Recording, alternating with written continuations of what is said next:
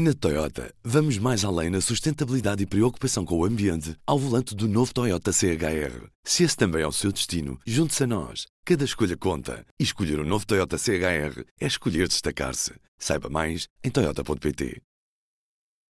P24, edição da tarde de sexta-feira, 23 de março. Apresentamos a nova gama de veículos híbridos plug-in. Uma tecnologia que veio para mudar o futuro. BMW iPerformance. Foi abatido o homem armado que entrou nesta sexta-feira num supermercado no sul de França, segundo confirmou o ministro do Interior francês. O governante confirmou ainda que os ataques provocaram três mortos e pelo menos um ferido grave.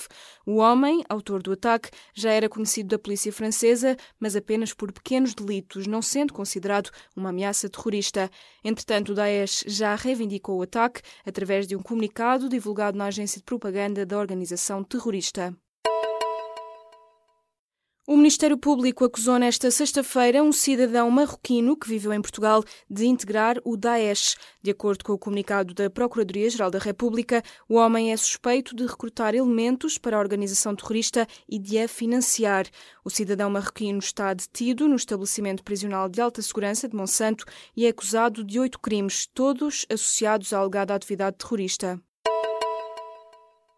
O Tribunal Supremo Espanhol vai aceitar a acusação de rebelião contra 13 políticos catalães pelo envolvimento no processo independentista na Catalunha e na organização do referendo soberanista de 1 de outubro. A audiência desta sexta-feira em Madrid não contou com a presença de Marta Rovira, secretária-geral da Esquerda Republicana da Catalunha, que anunciou que partiu para o exílio por ser a única forma de recuperar a sua voz política. Entretanto, de acordo com o La Vanguardia, o Ministério Público Espanhol vai pedir prisão prisão preventiva sem fiança para cinco políticos, incluindo o candidato dos independentistas ao governo catalão, Jordi Turul. Nos últimos meses, Proteção Civil e Governo trocaram centenas de e-mails e ofícios com pedidos de reforços de meios e autorizações ou não por parte do Executivo de António Costa. Entre os documentos a que o público teve acesso estão mensagens que confirmam a versão do segundo Comandante Nacional à Comissão Técnica Independente e também ofícios que provam que o Governo deu autorizações de reforço de meios ao longo de meses. As mensagens entre a Proteção Civil e o Governo revelam diferentes versões. Leia a notícia completa no site do público. O Reino Unido recebeu luz verde dos líderes europeus para a segunda fase do processo de saída da União Europeia, tendo sido aprovadas diretrizes para as conversações futuras. Sobre a futura relação económica entre o Reino Unido e Bruxelas, o Conselho Europeu mostrou-se disponível para encontrar um acordo de livre comércio equilibrado, ambicioso e abrangente. A primeira-ministra britânica, Theresa May, viu ainda reforçado o apoio da União Europeia na resposta à Rússia, na sequência do ataque com um agente neurotóxico contra um antigo antigo espião russo. A greve dos enfermeiros está a provocar o cancelamento de cirurgias em vários locais. A informação chegou do sindicato, que aponta para uma adesão nacional à greve de 70% a 80%.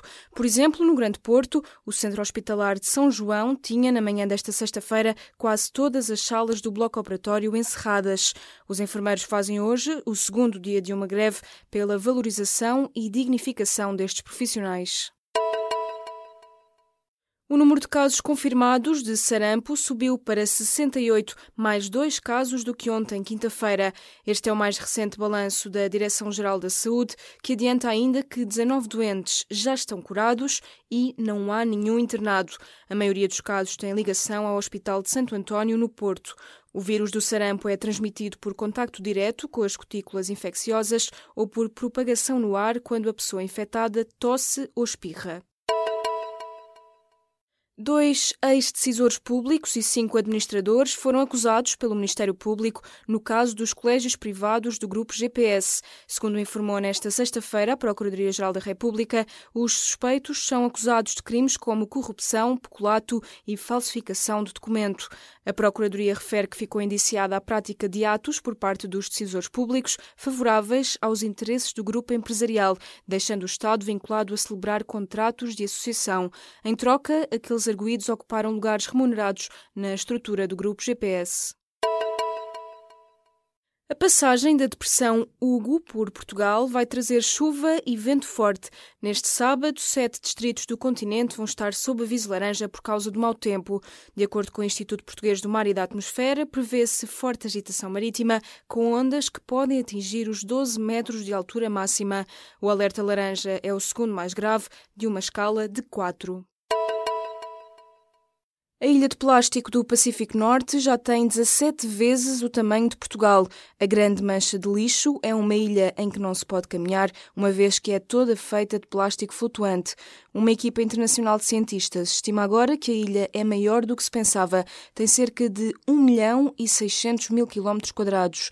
De acordo com o artigo publicado nesta quinta-feira na revista Scientific Reports, os investigadores revelam que existem cerca de 80 mil toneladas de plástico a flutuar naquela ilha do Pacífico. E uma nota no fim desta edição do P24: este domingo não se esqueça de adiantar o seu relógio uma hora. Chegou o horário de verão. Na Toyota, vamos mais além na sustentabilidade e preocupação com o ambiente ao volante do novo Toyota CHR. Se esse também é o seu destino, junte-se a nós. Cada escolha conta. E escolher o um novo Toyota CHR é escolher destacar-se. Saiba mais em Toyota.pt.